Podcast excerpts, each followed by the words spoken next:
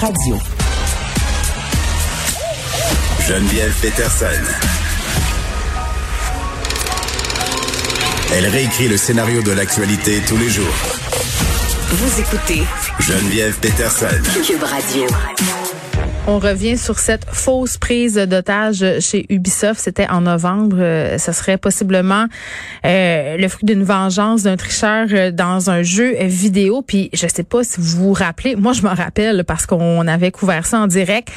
ça avait provoqué un branle-bas de combat. Les employés de chez Ubisoft qui étaient montés sur le toit, déplacement de centaines de policiers, même un camion blindé. Il y avait des chiens pisteurs. L'escouade tactique du SPVM était là parce que, bon, les employés de chez Ubisoft avaient reçu un appel qui semblait provenir de l'intérieur de leurs locaux. Et là, on menaçait euh, d'un acte terroriste, en fait, de faire euh, sauter une bombe. Je pense que c'était ça. Euh, puis finalement, on s'est rendu compte que c'était pas vrai, que c'était à l'aide d'un superfuge qu'on avait réussi à faire croire aux policiers que l'appel était logé à l'intérieur des locaux d'Ubisoft. Néanmoins, de se dire que ça serait possiblement une vengeance d'un tricheur, d'un joueur déçu par un jeu, c'est quand même quelque chose. On va parler de tout ça avec Gabriel Pranier Jobin, qui est prof en jeux vidéo et industrie, industrie culturelle pardon, à l'école des médias de l'UCAM. Madame Trépanier Jobin, bonjour. Bonjour. Bon, faut savoir euh, que ce présumé, euh, ce présumé faiseur d'otages là, pour euh, vraiment très mal m'exprimer, était un joueur du jeu Rainbow Six. Je ne connais pas ce jeu-là. Ce que j'ai appris, c'est que c'est un jeu. Oui, c'est effectivement un, jeu de tir à la première personne où on joue en équipe dans les équipes terroristes contre terroristes. Ok, donc ce sont des jeux très. C'est un jeu très populaire? Oui, quand même, c'est un, un, gros jeu, un gros jeu AAA avec une communauté euh, assez active. OK, mais c'est moi euh, je connais pas très bien ces communautés-là. Là. Euh, est-ce que la triche dans les jeux vidéo à ce niveau-là, puis intensément comme ça, là, parce qu'on parlerait de quelqu'un qui triche régulièrement et de façon assez sophistiquée, est-ce que c'est un phénomène qu'on voit souvent? Qu'est-ce qui motive les gens à tricher dans les jeux vidéo?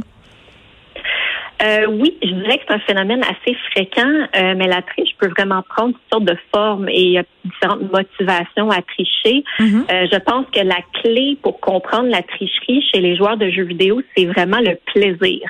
Parce que quand on joue à un jeu vidéo, ben, à la base, on veut avoir du fun. Ouais. Alors, euh, si on met en place une tricherie, c'est soit parce que euh, ça nous procure un certain plaisir d'avoir plus de contrôle, de battre les autres, euh, de, de, contourner les règles du système. Donc, on est comme un peu dans un méta-jeu.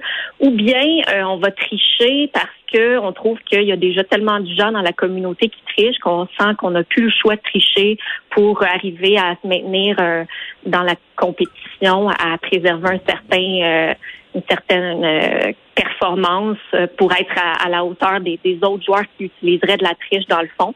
Donc, euh, des fois, on, triche un peu faute d'autres moyens, si on veut, alors qu'il y a certaines personnes qui vont vraiment mettre en place des tricheries de façon plus mesquine et qui, qui valorisent la tricherie dans le jeu. Donc, ça, c'est quand même différent. On, a ceux qui trichent de façon très active et ceux qui trichent de façon plus réactive parce qu'ils sont pris au dépourvu, en fait. Bon, dans, le cas oui, dans le cas qui nous occupe, ça a l'air d'être un tricheur récidiviste, là. Euh, mais c'est fou, par exemple. Et, pas juste un tricheur. Oui. Quelqu'un qui fait la promotion de la triche, donc qui crée des, des, logiciels de triche, qui les vend, qui, euh, donc qui à, à, ce problème-là, là, qui, qui, en est, euh, qui fait partie des individus qui sont à la source de ce problème-là. Donc, euh, oui, parce qu'on se doute pas, les jeux vidéo, c'est une industrie très lucrative, on le sait, là, mais il y a des gens qui gagnent leur vie avec ça, des athlètes euh, du jeu vidéo.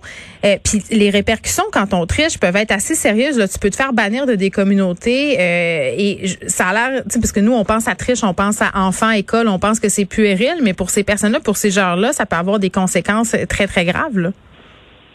Oui, ben en fait, euh, dans des compétitions professionnelles, c'est vraiment très grave de se faire bannir. Pour les gens qui ont beaucoup investi dans un jeu en termes d'heures, en termes d'énergie, en termes d'argent aussi, parce qu'il y a plein de micros achats dans les jeux, ben ça peut être aussi très grave de se faire bannir du jeu. Donc c'est pas euh, c'est pas une simple punition.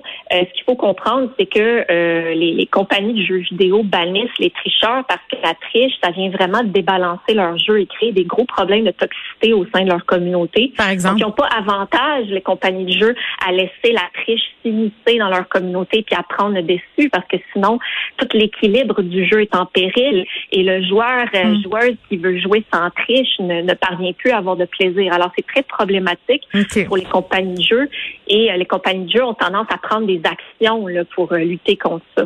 Bon, là, c'est la question de ma tante Geneviève. Êtes-vous prête? Parce que c'est pas un monde que je connais euh, tant que ça. Euh, euh, mon fils joue énormément à des jeux comme Minecraft, euh, Fortnite et tout ça avec euh, des amis. Et souvent, euh, il me dit, maman, maman, j'ai un code de triche. Ça, c'est-tu mal?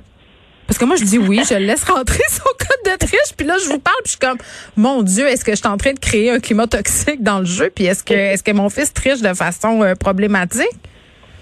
Ouais. Ben ça dépend ce que sa triche fait en fait. Ça lui confère. Ça lui donne des skins, je pense. Je pense que c'est ça. OK. Mais si ça lui confère un avantage injuste dans le, dans le jeu par rapport aux autres joueurs, ben effectivement, il y a quelque chose d'un peu immoral là-dedans. Euh, alors qu'il y a des, des types de triches qui non, ne font juste que affecter ta propre expérience. Moi, je pensais que ça faisait Euh, partie du jeu parce qu'il y a des sites Internet remplis de codes de triche, puis les enfants de 7-8 ans sont tous là-dessus, là. Ben, c'est ça le problème, en fait, c'est que quand on est dans un environnement de jeu où la triche est généralisée, à un moment donné, tous les joueurs ont comme plus le choix de s'y adonner pour être au même niveau que les autres. Et ça, c'est carrément euh, quand la compagnie perd le contrôle là, sur euh, la régulation de la triche dans son jeu. Alors, euh, on peut comprendre aussi qu'il y a certaines personnes qui trichent parce que tout le monde triche, parce que c'est généralisé. Mhm. Euh, donc, il faut, faut relativiser aussi les comportements des gens. Il y a des triches plus déviantes que d'autres, puis les triches qui se font en réaction à Mm. euh, une communauté dans laquelle la triche serait répandue, ben, me semble beaucoup moins euh, déviante. Moi, je comprends. qui, Oui, puis qui dégénère euh, en fausse prise d'otage euh, chez Ubisoft. Et là, euh, Gabriel Trépanier-Jobin, j'ai l'impression qu'il y a- il y a des cultures de triche, justement, que c'est en quelque sorte une façon de défier les concepteurs du jeu, de défier le jeu en soi, puis que les gens s'organisent comme en espèce de sous-culture. Mhm. Euh, oui, ben en fait, ce qui est intéressant dans le cas de figure dont on parle ici, c'est effectivement que la bataille que se livre la compagnie Oui. et le tricheur, elle est sortie du jeu hein, pour aller s'immiscer dans la vie de tous les jours, dans la vie des employés d'Ubisoft et de leurs enfants, parce qu'il y avait leurs enfants à la garderie, là, sûrement. J'imagine que Oui, oui, oui. ils envoyaient leurs enfants à la garderie du building. Donc euh, le- là, c'est vraiment, on, on ne, on, on ne s'attaque plus à coups d'algorithmes, de, de programmes informatiques. Là, on, on- on mène le combat Ça vient dans en vie. dehors du jeu.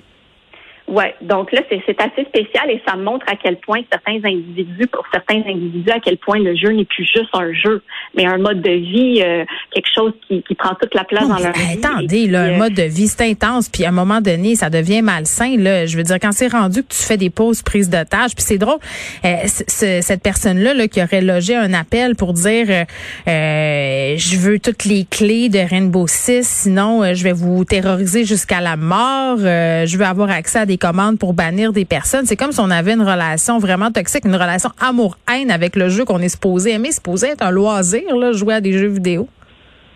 Tout à fait. Mais bon, faut quand même se rappeler que c'est un cas assez isolé. C'est rare qu'on voit Ok. les, les tricheurs se rendent jusqu'à cette étape-là. Euh, mais je vous dirais que euh, dans, dans la, la tranche trempe des tricheurs de ce type-là, c'est surtout des gens qui vont faire de l'argent aussi en vendant les logiciels de triche. Donc pour eux, c'est un gagne-pain. C'est pour ça que je dis que c'est plus juste du jeu.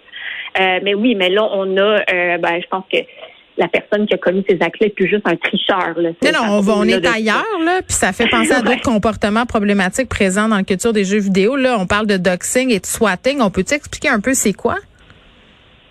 Oui, ben en fait, le, le squatting, c'est un phénomène où des joueurs, pour se venger d'autres joueurs, euh, des, de, de situations qui se seraient passées dans le jeu, vont Mhm. envoyer, vont faire envoyer la police sous de faux prétextes à leur domicile pour pour Et les faire arrêter, par exemple. Ouais.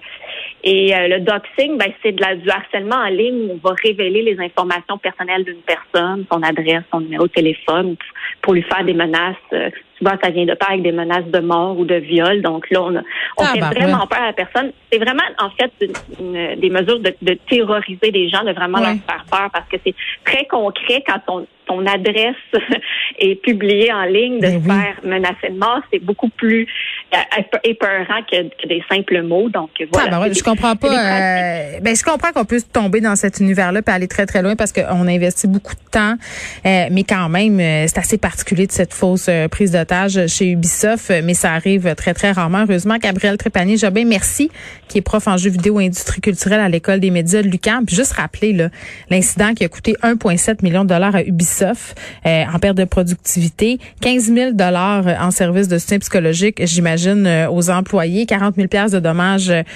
matériels. Puis on parle pas des coûts engendrés pour le SPVM. Là, je l'ai dit tantôt, la cavalerie s'est déplacée, euh, des, des blindés. euh, C'était vraiment à grand déploiement. Puis hey, l'hélicoptère TVA s'est déplacé. Ok, on a brûlé du gaz nous autres pour ça. Puis c'était un canular.